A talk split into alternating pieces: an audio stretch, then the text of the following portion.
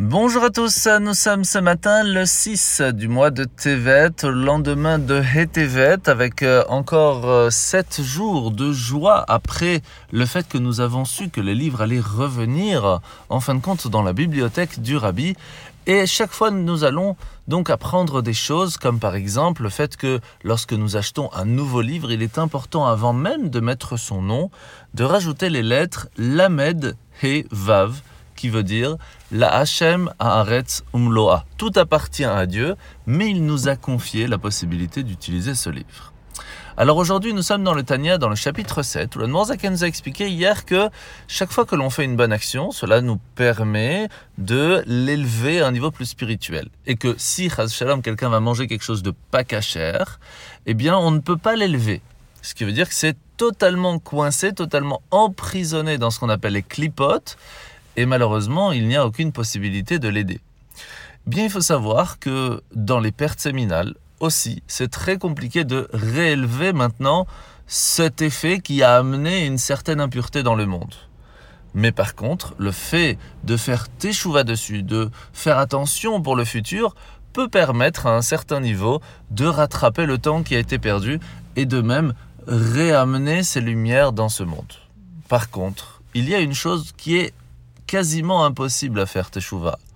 C'est lorsqu'il y a eu une relation avec une femme interdite qui va amener un enfant. Parce que cet enfant, malheureusement, est la preuve à chaque seconde de sa vie que cette union a été faite. Il est donc extrêmement difficile de pouvoir faire teshuva là-dessus. La mitzvah de ce matin, c'est la mitzvah négative numéro 89.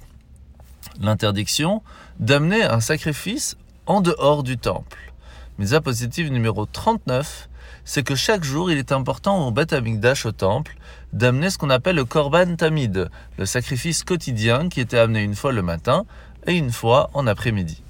Misa positive numéro 29, c'est la mitzvah de faire attention que le feu qui se trouvait sur le misber, sur l'autel, soit tout le temps, tout le temps allumé. Et donc on rajoutait tout le temps eh bien, euh, du bois pour que ce feu continue. Il a duré pendant plus de 400 ans. Mitzvah négative numéro 81, c'est l'interdiction d'éteindre le feu, quelle que soit la partie que l'on essaye d'éteindre. Mitzvah positive numéro 30, le Kohen se doit chaque jour d'aller enlever la cendre qui reste sur l'autel pour pouvoir faire que le feu puisse brûler convenablement. Nous sommes aujourd'hui dans la parashat Vaigash, où nous voyons, après que Yosef a vu que Yehuda était prêt à tout pour sauver Binyamin, il a compris qu'il s'était véritablement repenti de leur animosité envers Yosef. Et c'est pour cela qu'il va révéler alors son identité. Bien sûr, à ce moment-là, ils vont avoir très peur que Yosef se venge d'eux. Mais Yosef va leur assurer en leur disant ne, ne, vous inquiétez pas, je comprends tout à fait ce que vous avez fait, même s'il est difficile à comprendre. En fin de compte, Hachem m'a montré que tout était pour le bien.